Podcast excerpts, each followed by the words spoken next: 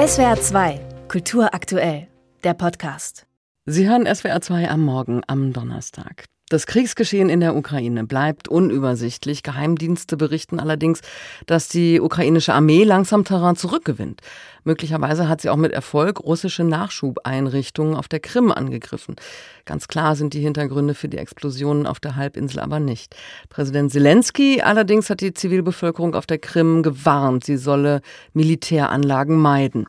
Und das schürt natürlich auch die Angst russischer Schwarzmeerurlauber. Wie viel Propaganda steckt hinter solchen Äußerungen und verändert sich die Stimmungslage in der Ukraine gerade? Darüber spreche ich mit der Publizistin Liane Bettners, die gerade die Ukraine bereist hat und in verschiedenen Städten viele Eindrücke aus der Bevölkerung mitgenommen hat. Schönen guten Morgen, Frau Bettners. Einen schönen guten Morgen.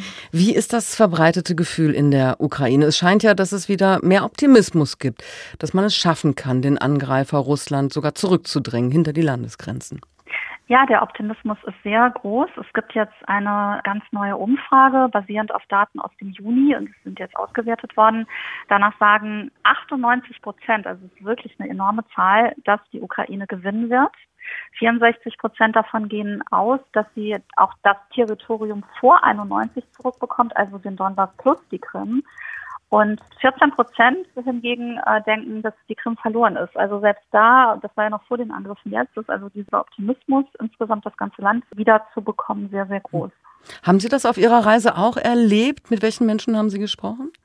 Ja, ich habe das auch erlebt und wir haben mit Leuten quer durch alle Bevölkerungsschichten gesprochen. Also sowohl Abgeordnete der Rada, also des ukrainischen Parlaments, als auch Leute aus der Wirtschaft, aber auch mit ganz normalen Leuten in Geschäften oder so oder im Hotel. Und tatsächlich hat in diesen zehn Tagen kein einziger Ukrainer zu mir gesagt, wir hoffen, dass wir gewinnen, sondern alle haben unisono gesagt, wir werden gewinnen. Aber woraus speist sich dieser geradezu unerschütterlich erscheinende Optimismus? Es gibt ja auch weiterhin die furchtbaren Meldungen von blutigen Schlachten, insbesondere im Osten der Ukraine.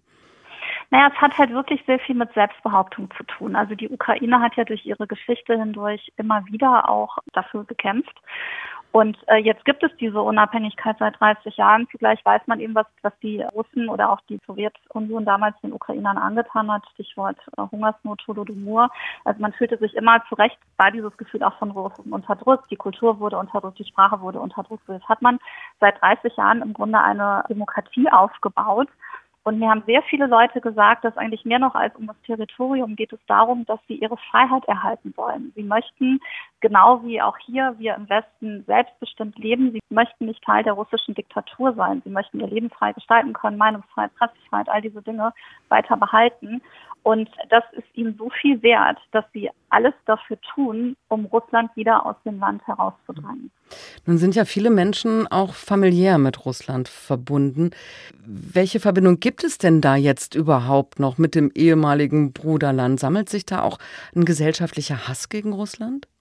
Also zum einen lehnen die Ukrainer, jedenfalls die, mit denen ich gesprochen habe, diesen Begriff Bruderland ab. Also sie sagen, die russische Kultur ist was anderes, das Leben zählt da nicht viel. Wir hingegen setzen auf individuelle Freiheit, also sie wollen überhaupt nicht so bezeichnet werden. Und es haben auch viele berichtet, dass tatsächlich familiäre Beziehungen daran zerbrochen sind, einfach weil die Russen dieser Putin-Propaganda glauben. Und zugleich ist es aber kein Hass sondern es ist eigentlich eher eben dieser Wille, dass die Russen aus dem Land verschwinden. Ich meine, natürlich ist sehr, sehr großes Ressentiment. Die Russen werden Raschisten genannt, also die Faschisten mit R, Raschisten. Aber dennoch ist Hass nicht das bestimmende Momentum, sondern sie wollen im Prinzip, dass sie das Land verlassen und sie wollen sie schon bestrafen, aber im Sinne von nicht jetzt wie die Russen das tun, foltern und quälen, sondern sie mit dem Strafrecht zur Rechenschaft ziehen. Deswegen ist es ihnen auch so wichtig, dass man Beweise sammelt für die Kriegsverbrechen, die geschehen sind, damit man dann diejenigen, die das getan haben, juristisch zur Verantwortung. Es wird auf jeden Fall ein Trauma geben dieses Krieges. Wahrscheinlich gibt es das jetzt schon. Die Menschen haben ja auch schon Furchtbares erlitten. Gibt es schon Erkenntnisse darüber, wie die Menschen diesen Krieg verarbeiten, sofern man überhaupt von Verarbeiten zu diesem Zeitpunkt sprechen kann?